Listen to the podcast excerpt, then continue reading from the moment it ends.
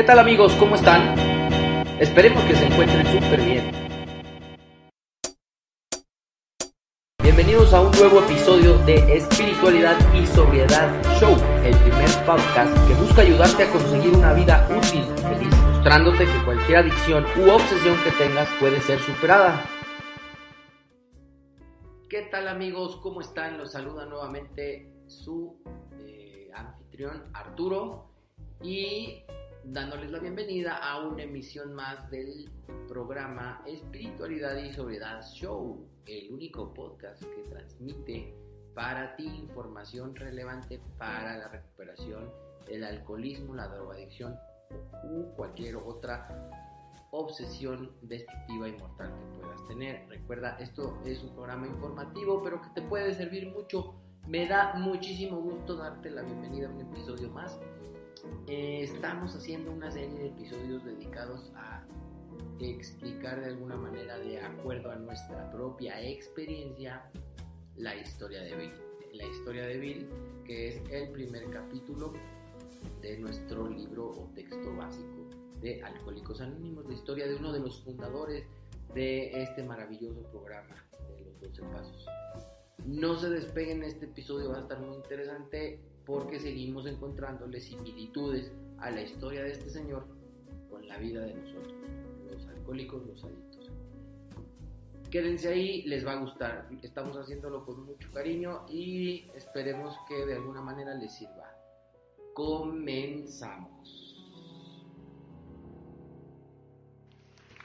Y bueno, pues sin mayor preámbulo vamos a iniciar con el episodio de hoy como en estos últimos episodios, ya se ha hecho una agradable costumbre, me acompaña el padrinazo José Luis. ¿Qué huele mi José Luis? ¿Qué ondas? Todo bien, Arturo. ¿Tú qué tal? Amigos, espero que estén muy bien. Vámonos tendidos, José Luis, porque acuérdate que dejamos a nuestros amigos aquí medios este, picadones con la historia de Bill. Bueno, por lo menos eh, es una historia que a mí me causó eh, mucho interés continuarla leyendo. Sobre todo porque donde nos estamos, donde estamos, habíamos quedado en el episodio anterior está, es una parte bien interesante porque ya él empieza a, digamos, empiezan a caerle las ideas que eventualmente lo llevaron a concluir eh, en los 12 pasos.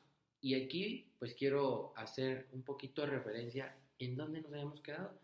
Estábamos leyendo la página 7 del primer capítulo titulado La historia de Bill que recuerden amigos que es la historia de Bill W., el cofundador de Alcohólicos Anónimos, y nos habíamos quedado en el segundo párrafo de dicha página, de las 7. Y ahí, acuérdense que había, Bill ya había tocado una situación, eh, circunstancias derivadas de su enfermedad, en las cuales había tenido que recurrir a la hospitalización para su rehabilitación física y mental. Y había llegado a una clínica especializada en el tratamiento del alcoholismo en aquellos tiempos, acuérdense que corrían los años 1930 y aquí narraba en esta última parte que le daban unos tratamientos para aclararle un poquito las ideas con belladona e hidroterapias.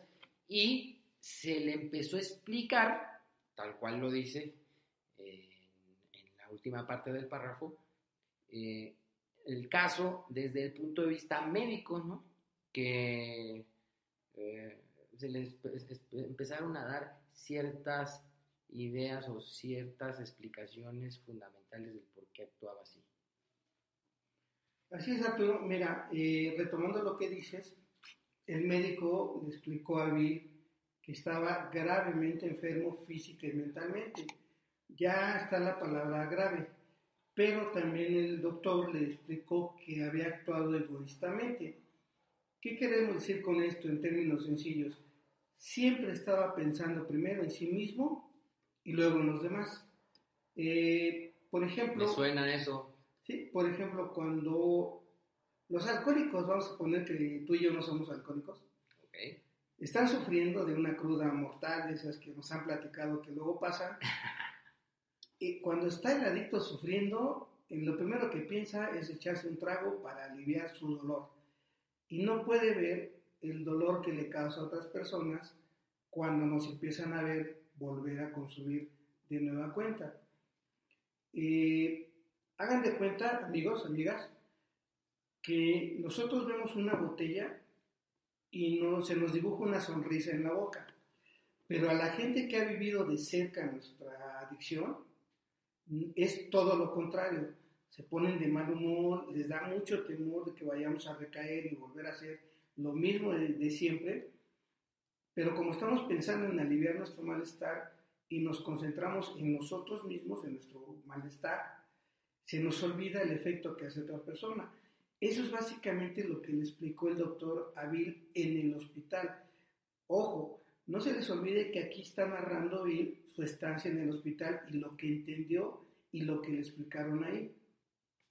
Correcto. Entonces, una vez que hemos dado este eh, ligero, pues no sé cómo llamarlo, preámbulo para recordar un poquito la última, el último episodio, vamos a seguir con la lectura. ¿Qué te parece, José Luis? Vamos a empezarle donde dice eh, el tercer párrafo de la página 7 y voy a comenzar a leer textual. Me produjo cierto alivio enterarme de que la voluntad del alcohólico se debilita sorprendentemente cuando se trata de combatir el licor, aunque en otros aspectos pueda seguir siendo fuerte.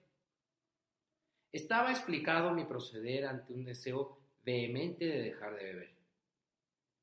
Comprendiéndome ahora, me sentí alentado por nuevas esperanzas. Durante tres o cuatro meses las cosas marcharon bien. Iba a la ciudad con regularidad y hasta ganaba algún dinerito. Seguramente en eso estaba la solución. Conocerse a sí mismo. Fin de la cita. Fíjate, este, aquí José Luis, pues esta idea que muchos tenemos, ¿no? de conocerse a sí mismo, que, con el conocimiento, que el conocimiento nos va a ser suficiente para pues, luchar contra nuestra obsesión, ¿no? de tener esa obsesión. Y la verdad es que se ve a todos los niveles. La gente entre más conocimiento tiene a veces, le cuesta más trabajo entregarse de manera sincera al programa de doble de 12 pasos. Pero bueno, ya me adelanté un poquito. Vamos a empezarle desde, ahora sí, desde la primera parte del párrafo. Dice que le eh, concede o le produce cierto alivio enterarse que la voluntad del alcohólico se debilita sorprendentemente cuando se trata de combatir al licor. Sí, aquí en el programa lo hemos dicho infinidad de veces, las capacidades y la fuerza de voluntad que tiene un alcohólico eh, haciendo uso de todos sus recursos en cuanto a la pelea contra el alcohol, está perdida. No sirve, no nos funciona. Pero a veces estando inmersos en el problema no nos damos cuenta de eso, José Luis, ¿no?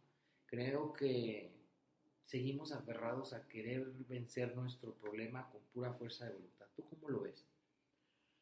La otra forma que tiene Bill de llamarle a la obsesión es deseobviamente.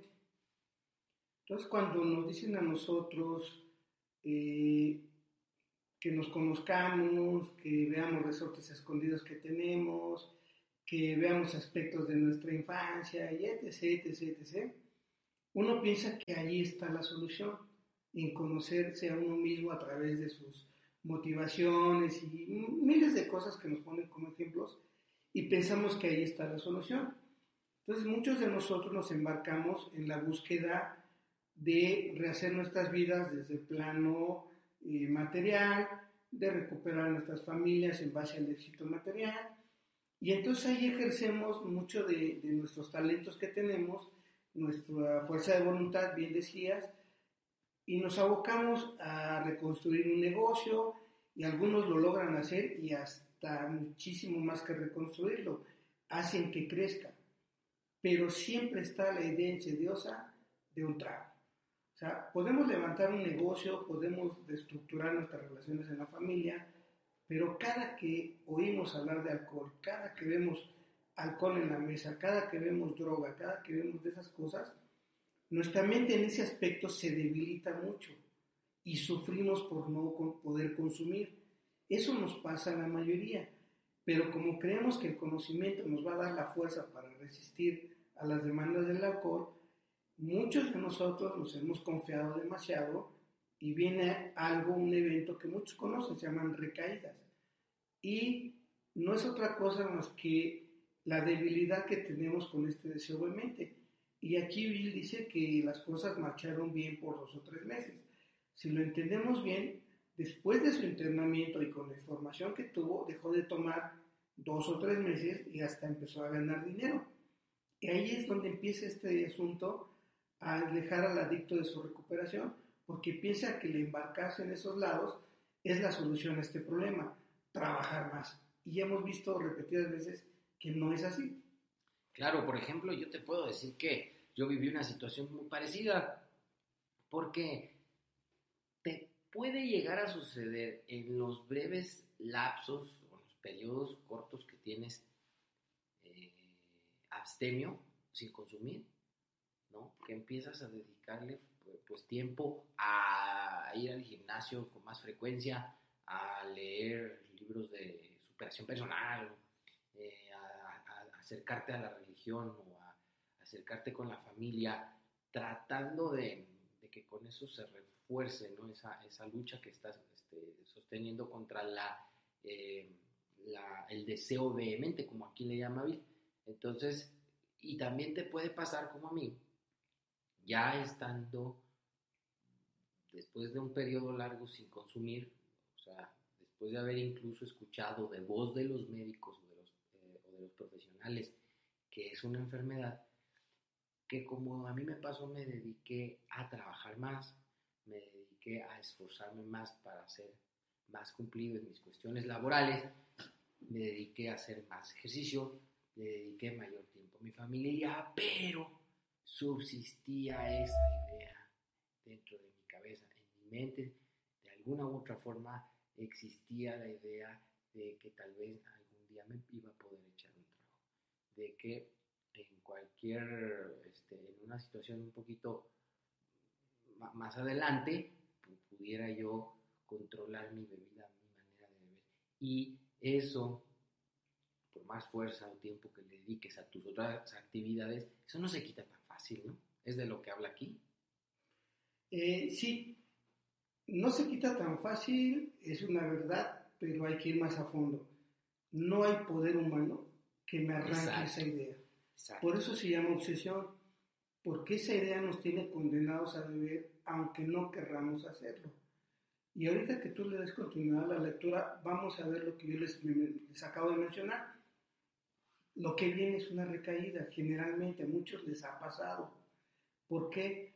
Porque la imaginada autosuficiencia que tenemos de que el recurso de conocernos a nosotros mismos nos va a salvar es una de las grandes astucias que tiene esta obsesión para esconderse y tarde o temprano, si no tengo fuerza, voy a, sucumbir con esta, con esta ilusión, con esta mentira.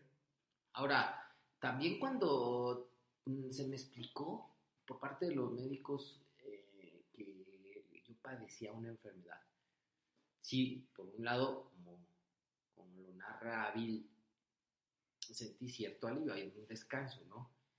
Sobre todo en qué sentido, bueno, en que alguien, eh, un profesional me dijera que por lo que hace el alcohol, cuando, cuando yo estaba tomando, cuando ya entraba en mí el, la sustancia, pues yo sucumbo, soy totalmente impotente ante, ante el hecho de querer seguir consumiendo y en ese camino, pues puedo hacer barbaridad y media, ¿no? Y aquí como siempre le hacemos nosotros en el programa, pues me gustaría pedirle a todos que eh, solamente cambien el alcohol por la sustancia de su preferencia o la, o la, la preferencia de su familiar o de su ser querido, o incluso puede ser el juego, ¿no? O alguna otra obsesión, y, y, la, y la, cambies, ¿no? Entonces, eh, la locura está ahí, la idea está ahí, y cuando viene el primer consumo, pues ya no, pierdo yo la voluntad, ¿no? Entonces eh, puedo hacer cualquier barbaridad. Y saber eso, y que eso es parte de, los síntomas de la enfermedad, digamos, de, cómo se manifiesta la enfermedad en mí, me dio cierto alivio y luego lo puedo, lo puedo también eh, amarrar un poquito con lo, con lo que dice eh, cuando menciona que durante tres o cuatro meses las cosas marcharon bien, porque ahí te viene un periodo, como tú decías, de que se refuerza la autosuficiencia y dices, oye, sí, puedo, no, no me está yendo mal, creo que sí lo voy a poder controlar. Y esos periodos son peligrosos precisamente porque se refuerza la autosuficiencia, empiezas a creértela que sí puedes y ahí es lo, vamos a ver qué le pasó a, a nuestro querido protagonista de esta historia más adelante, ¿no? Sí, voy a, voy a poner otro ejemplo muy común en los grupos. Cuando están los compañeros con poquito tiempo, vamos a decir un mes, dos meses, generalmente eh, fines de semana se empiezan a ausentar de la reunión, de la junta. Comienza la semana y les preguntamos cómo estás. Y todos responden invariablemente que bien, en términos generales. Y luego refuerzan su idea diciendo, fue una fiesta, pero no bebí.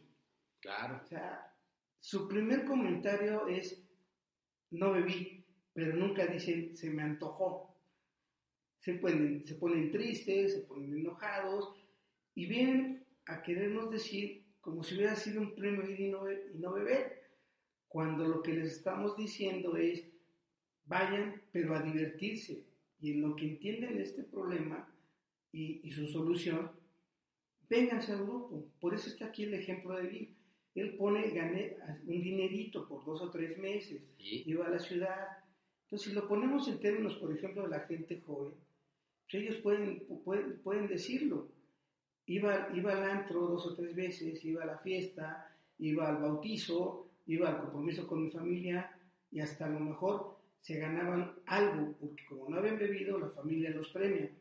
Entonces creen que ahí está la solución, en ir y demostrar que no beben. Pero no se trata de esto. Ahorita vamos a ver lo que viene en la lectura, cómo Bill echa por tierra esa idea. Y, y les recuerdo, amigas, amigos, otra vez, Bill nos está narrando su historia, Bill nos está platicando cómo le empezó a ir, cómo se empezó a gestar toda esta cuestión del problema y la solución en su vida personal y cómo la medicina tuvo que ver gran parte de esto para después detonar todo en, una crisis fenomenal que ya lo, ya lo veremos después. Y cómo eh, nosotros encontramos similitudes de esa historia en fragmentos de nuestro propio historial, de lo que nos sucedió, como a mí, como a ti, tal vez, este, querido escucha, eh, hoy nos haces el favor de darnos tu atención en este episodio y que a lo mejor te estás sintiendo identificado con lo que estamos hablando, ¿no? Cómo después de cierto tiempo viene la, la confianza en exceso, la autosuficiencia y vuelves a caer. Vamos a ver lo que le pasó a nuestro amigo Bill. Continúo con la lectura. Dice, pero no lo estaba, porque llegó el día temible en que volví a beber. La trayectoria de mi decaimiento físico y moral descendió como la curva que describe el esquiador en un salto de altura. Después de algún tiempo regresé al hospital. Me parecía que aquello era el fin, la caída del telón. Mi esposa, fatigada y desesperada, recibió el informe de que en un año todo acabaría con una falla del corazón durante un delirium tremens o tal vez con un edema cerebral.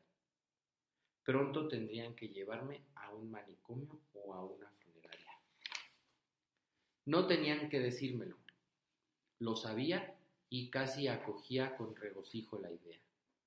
Fue un golpe devastador para mi orgullo. Yo, que tenía un concepto tan bueno de mí mismo, de mis aptitudes, de mi capacidad para vencer obstáculos, estaba por fin acorralado.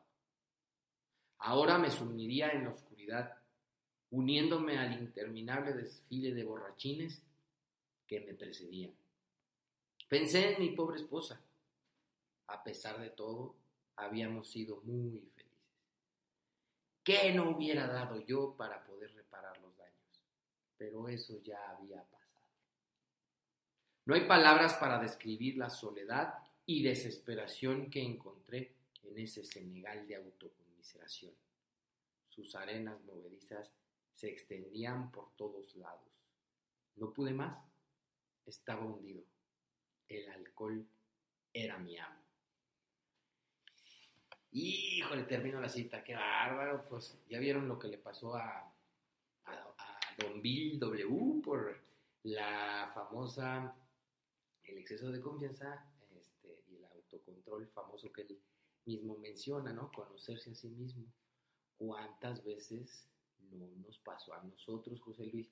A mí, por lo menos, de son varias, varias, varias, varias, varias, no me acuerdo ni cuántas, eh, que decía, no, es que ya sé, a lo mejor lo que me está haciendo daño es tal bebida, o, tales momentos, en tales lugares, o con tales personas. Autocontrol, Arturo, por favor, esta vez sí lo voy a lograr.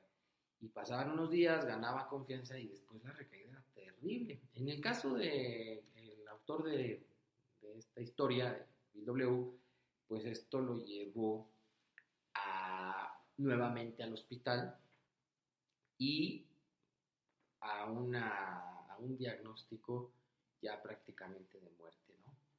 Iba, seguramente si continuaba bebiendo, iba a morir, pues le daban un año de vida con falla en el corazón, delirium tremens o edema cerebral, ¿no? Imagínate ya el estado físico de este hombre. Imagínate y no, tú, tú lo dices mucho, no lo tengo que imaginar, sino recordarlo. Y sí, recordar cómo muchos de nosotros quedamos afectados físicamente, ¿no? Por, algún, por el abuso de alcohol o una sustancia.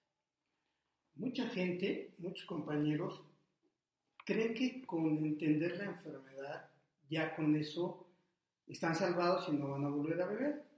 Entonces aquí Bill W nos da un ejemplo. Ya sabía de esto, ya se lo había dicho un médico. Recae y regresa por su segundo internamiento al, al mismo lugar donde le, le informaron de la alergia y la obsesión y lo egoísta que había sido. Pero ahora le dan más argumentos. Ahora le dicen, te vas a morir. Y le dan el tiempo, en un año, y le dan el diagnóstico de qué manera va a morir. Y son dos cosas. Un paro cardíaco y un edema cerebral, dice ahí. A nosotros nos decían que iba a ser a través de un paro cardíaco o un reblandecimiento cerebral. Eh, para no meternos en polémicas, el diagnóstico médico no es de doble A, es que si seguimos consumiendo de la manera en que lo hacemos, nuestra muerte está garantizada por un ataque cardíaco o por un, derrame cerebral. Y aparte de todo, nos dicen dónde podemos acabar. Ya no va a ser en un hospital, va a ser en un manicomio o en una funeraria. Y mucha gente aún eh, no lo cree. Y luego en los grupos esto lo tenemos como un discurso bien ensayado. Entonces pierde fuerza, porque creemos que cree la gente y nosotros que el diagnóstico es en base a, nosotros. Y no, es el peso de la ciencia que le dice al enfermo, no entendiste, el conocimiento de tu enfermedad que es física y mental no te va a salvar. Y a Bill eh, dice que esto fue un golpe demoledor para su orgullo, porque él había construido fortunas para otras personas y para él. Tenía una increíble fuerza de voluntad para rehacerse de la nada, para recuperar poder económico. Y aún así, esto no le servía para nada cuando le ponían una copa enfrente. Y esto lo, lo entendió otra vez Bill W. hospitalizado de nueva cuenta. Pero ahora si se fijan amigos, ya tuvo una crisis más fuerte, porque ahora él ya entendía que se iba a morir y hasta pensaba que era lo mejor. Y ahí también algo que es chusco. Él ya pensaba que había sido muy feliz con su esposa. Y habría que preguntarle a Lois si de veras era feliz con un borracho que prometía muchas cosas y al final todo lo echaba a perder con borracheras. Pero bueno, eso se nos da a nosotros. Y aparte, mire, dice él que ya se había dado cuenta que se iba a unir a un sinfín de borrachos que habían muerto exactamente como él estaba destinado a hacerlo y que habían pasado mucho de lo que él había pasado creyendo que estaban ganando en el juego de la vida, pero el alcohol les ganó. Y aparte ya Bill W ya empieza a narrar lo que es tocar fondo. ¿Cuál es esto? es cuando él dice no hay palabras para describir la soledad y desesperación. O sea, el fondo, cuando hablamos de tocar fondo, es cuando llega un sentimiento de soledad y desesperación. Y dice, sus arenas movedizas se extendían por todos lados. Amigos, si no lo saben explicar, por todos lados quiere decir en lo material, en lo social, en lo sexual. Ahí, En lo familiar. en lo familiar, ahí se extiende la soledad y la desesperación. ¿Cómo es posible que uno queriendo a su familia la siga destruyendo? Claro que viene una desesperación. Y cuando uno siente que no lo entienden, claro que viene una soledad. Y nos empezamos a aislar de la gente. Empezamos cada vez a estar más depresivos. Y a veces la gente alegre nos dice, échale ganas. Y eso es una patada en las espinillas. Solamente un adicto lo puede entender a ese grado de sentimientos. Pero también si nos ponemos del lado de nuestra familia, también ellos sienten eso cuando nos ven hundirnos y todos los esfuerzos que han puesto han fracasado. Entonces la familia también necesita tocar fondo. Esto, amigos, amigas, nos da tema para muchas cosas, pero ahorita vamos a dejarlo aquí. Sí, de ahí se avienta el clavadazo para la conmiseración.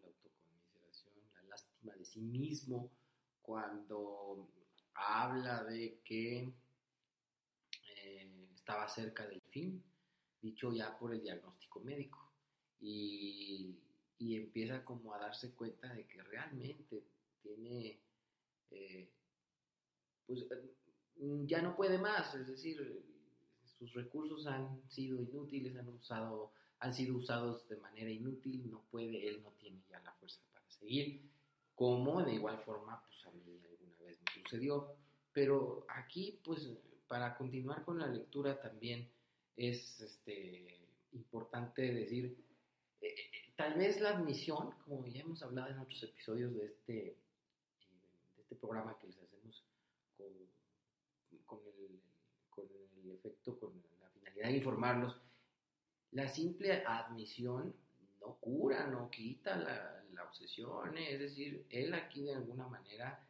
estaba ya en la lona y había, se había dado cuenta que no podía. Y, y sin embargo todavía tuvo que sufrir otro poquito, ¿eh? No me quiero adelantar, José Luis, a la historia, pero todavía le faltaba otro piquito de sufrimiento, incluso ya sabiendas del que estaba enfermo, que le habían dado el diagnóstico de muerte por parte de un médico y que aceptaba de alguna manera, o perdón, admitía de alguna manera esta debilidad devastadora que tenía, esta impotencia que tenía. Y todavía le faltaba sufrir más. Amigos, eh, fíjense cómo Bill en dos renglones nos explica de una manera como es él, cómo es tocar fondo. Dice, eh, estaba hundido. Hundido es tocar fondo. Bill no estaba borracho, estaba en el hospital. Luego Bill reconoce su impotencia, dice, no pude más. Y luego Bill reconoce quién era el que manejaba las cosas. Reconoce Bill cómo era su relación con el alcohol. Sí, Él era el vasallo y el alcohol era el amo, el rey. era el rey. Ya sabía alergia, ya sabía obsesión. Aquí había entendido la impotencia. Pero como dice Arturo, todavía faltaba algo más para que Bill pudiera darse cuenta cabal de su situación. Ojo, amigos, todo esto que está platicando Bill tuvo que intervenir la medicina. Aquí no había intervenido otro alcohólico todavía. ¿eh? Y Bill tuvo al mejor médico en ese tiempo que le enseñó todas estas cosas. Y repito, ya era su segundo internamiento. Esto que está narrando Bill, él estaba encerrado, él estaba en un cuarto de hospital, él estaba deprimido, él estaba autocomiserado, estaba, como decimos en el argot de doble A, estaba fondeando machín. Exacto, exacto, así decimos. Eh, pues yo no tengo más que recuerdos y recuerdos de mi propia historia y que decirles a todos, ¿no? Refléjense, refléjense ustedes si tienen algún problema con su manera de beber o de usar una droga, de, de drogarse, tienen problemas con un familiar o algo. Hay que reflejarnos. Esta historia es para reflejarnos, esta historia es para ver cómo él de ese fondo después logra salir. ¿Qué le tuvo que pasar a él? ¿Cuáles fueron sus síntomas? Y imagínense también por un momento que son Lois, la esposa, ¿no, José? Imagínate ver a, tu marido así. Sé por los correos que nos llegan, que nos escuchan familiares de, de alcohólicos, de adictos, que están sufriendo muchísimo. Bueno, pues también imagínate, ponte a ver lo que sentía esta señora. Y bueno, al final lo lograron, lograron salir del problema. No, me adelanto, vamos a continuar con la lectura. Pero estas historias para eso son. Vamos a seguirle porque está bien interesante esto. Entonces, continúo la lectura. Tembloroso, salí del hospital totalmente doblegado. El temor me sostuvo sin beber por algún tiempo, pero volvió la locura insidiosa de la primera copa. Y el día del armisticio de 1934 volví a beber. Todos se resignaron a la certeza de que se me tendría que encerrar en algún sitio o que dando tumbos llegaría a mi fin miserable. Qué oscuro parecía todo antes de amanecer.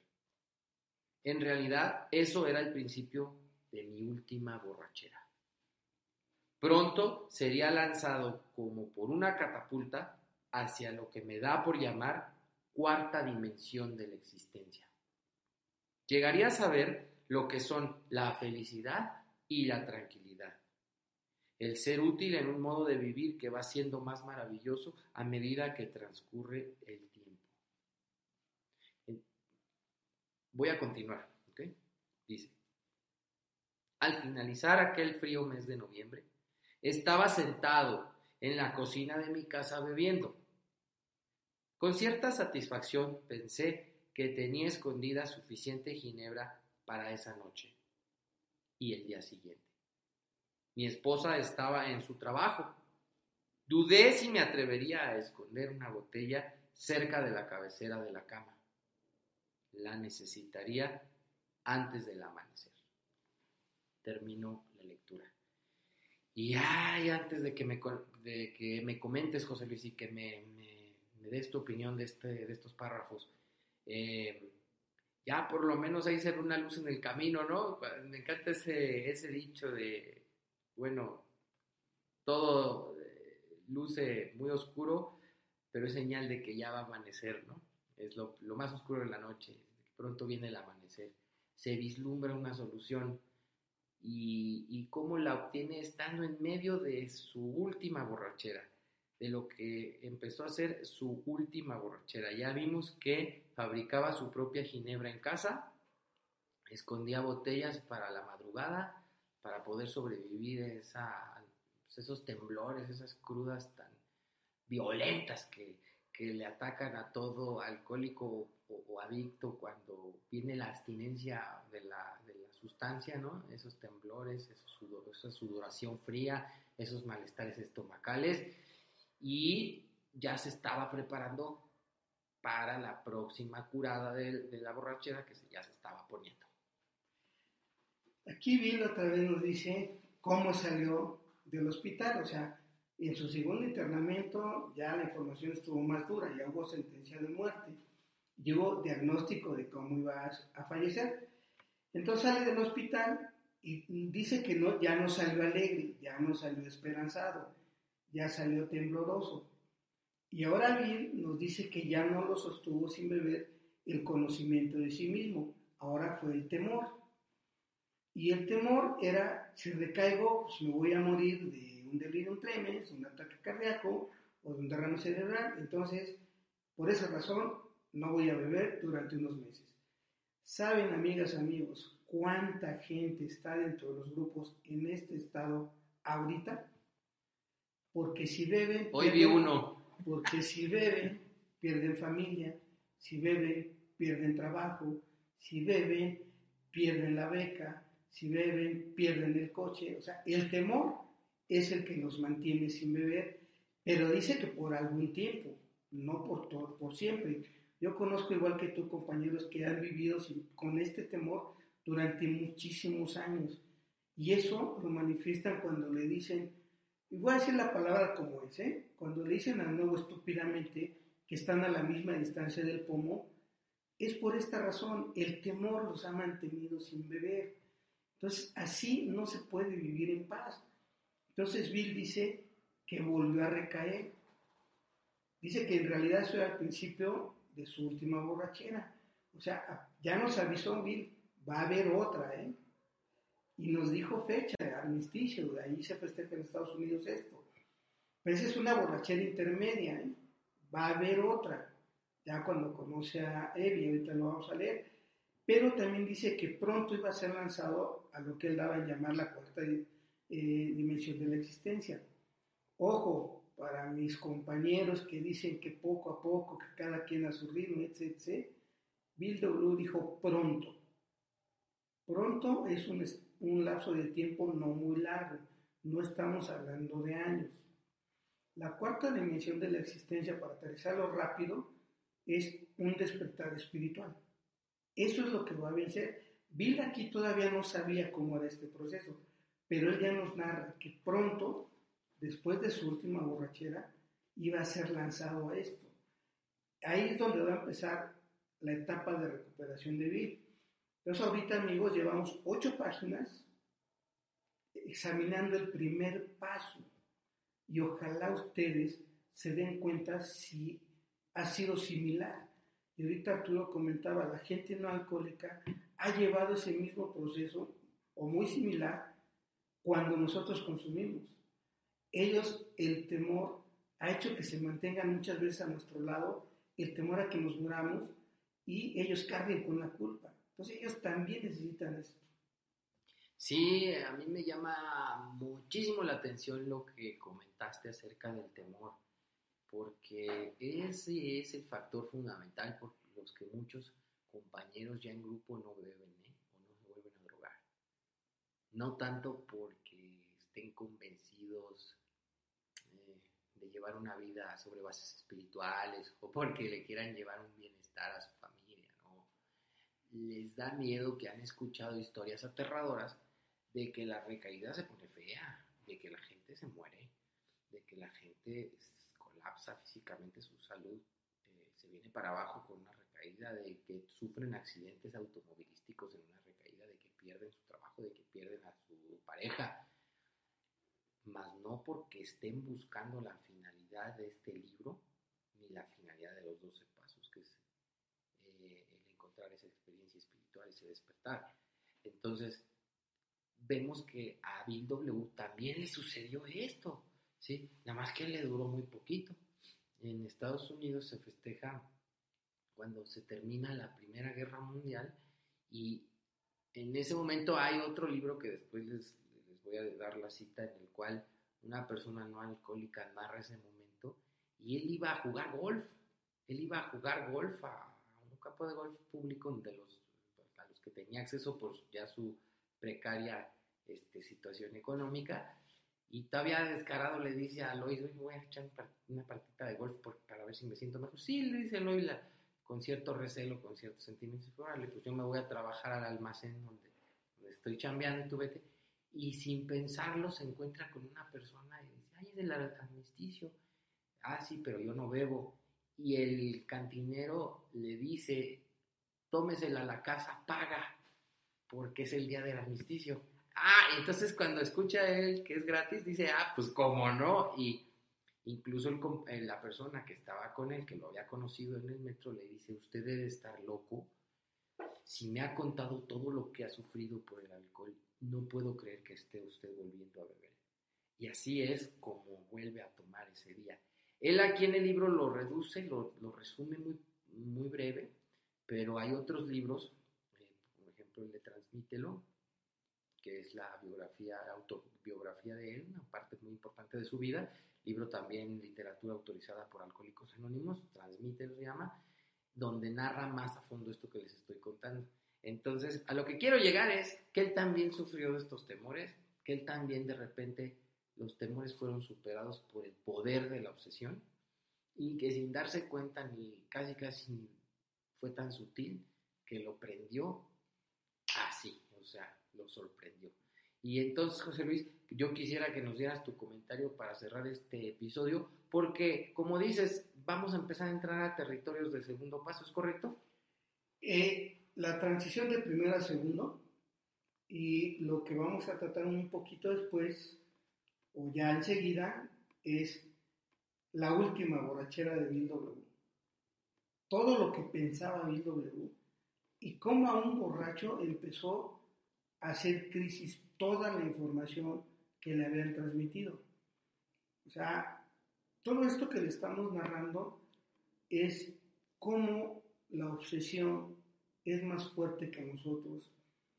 Todos los buenos deseos van sucumbiendo por el deseo vehemente, como cuando empezamos a consumir no podemos parar, como cuando seguimos en el consumo nuestras eh, situaciones económicas, sociales, bien nos cuida mucho lo sexual, pero cómo todo esto se va deteriorando hasta tal grado de que ahora lo primordial es el siguiente consumo. todo eso nos ha pasado. Algunos no han llegado a ciertos grados. Bueno, a estas personas yo les recomendaría que abrieran más su mente para que vean que de seguir es lo que viene. Hasta donde ustedes digan, hasta aquí llegué y lo demás no lo he hecho, es donde la mente debe tener mucho cuidado y decir, por lógica es lo que viene.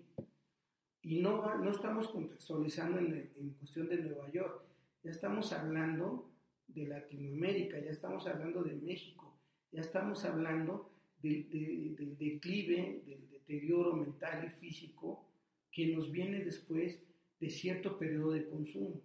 Pero como buenos adictines, somos los últimos que nos percatamos de esto, de que es una enfermedad potencialmente mortal.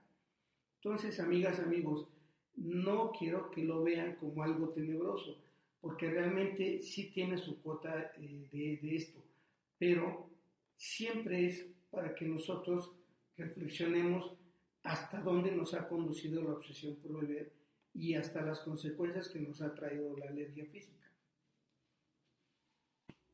Y bien amigos, pues esto fue todo por hoy. El episodio concluyó. Acuérdate que lo estamos haciendo no tan largos para que puedas escucharlos y no sean tan tediosos. Si te quedaste con ganas de más, si quieres seguir escuchando la continuación de la historia del padrinazo Bill W, espéranos o síguenos en nuestro propio, en nuestro próximo, perdón, episodio.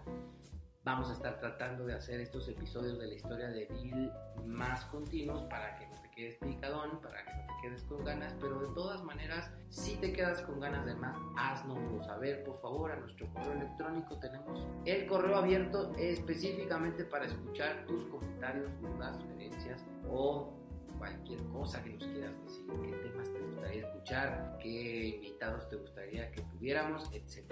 El correo electrónico es espiritualidad y sobriedad gmail.com espiritualidad y sobriedad todo junto arroba gmail.com Estamos en espera de tu comunicación. Por favor, síguenos en nuestras redes. Estamos en Instagram, estamos en Twitter, estamos en Facebook. Y también tenemos abierto un canal de YouTube estamos poniendo ahí cierta información, algunas imágenes interesantes que pueden ser de tu, atención, se pueden ser de tu interés. Me gustaría mucho que también nos siguieras ahí. Y bueno, hoy no tengo más que decirte, más que te esperamos en el próximo episodio de Espiritualidad y Sobriedad Show. Yo te voy a dejar, que Dios te bendiga y como siempre últimamente estoy diciéndote que te deseo muchísimo ánimo. Recuerda darle manita arriba y compartirlo, alguien podría necesitarlo. Por favor no dejes de suscribirte a nuestro canal, ¿te has quedado con ganas de más? Te invitamos a seguirnos en todas nuestras redes sociales. ¡Chao amigos!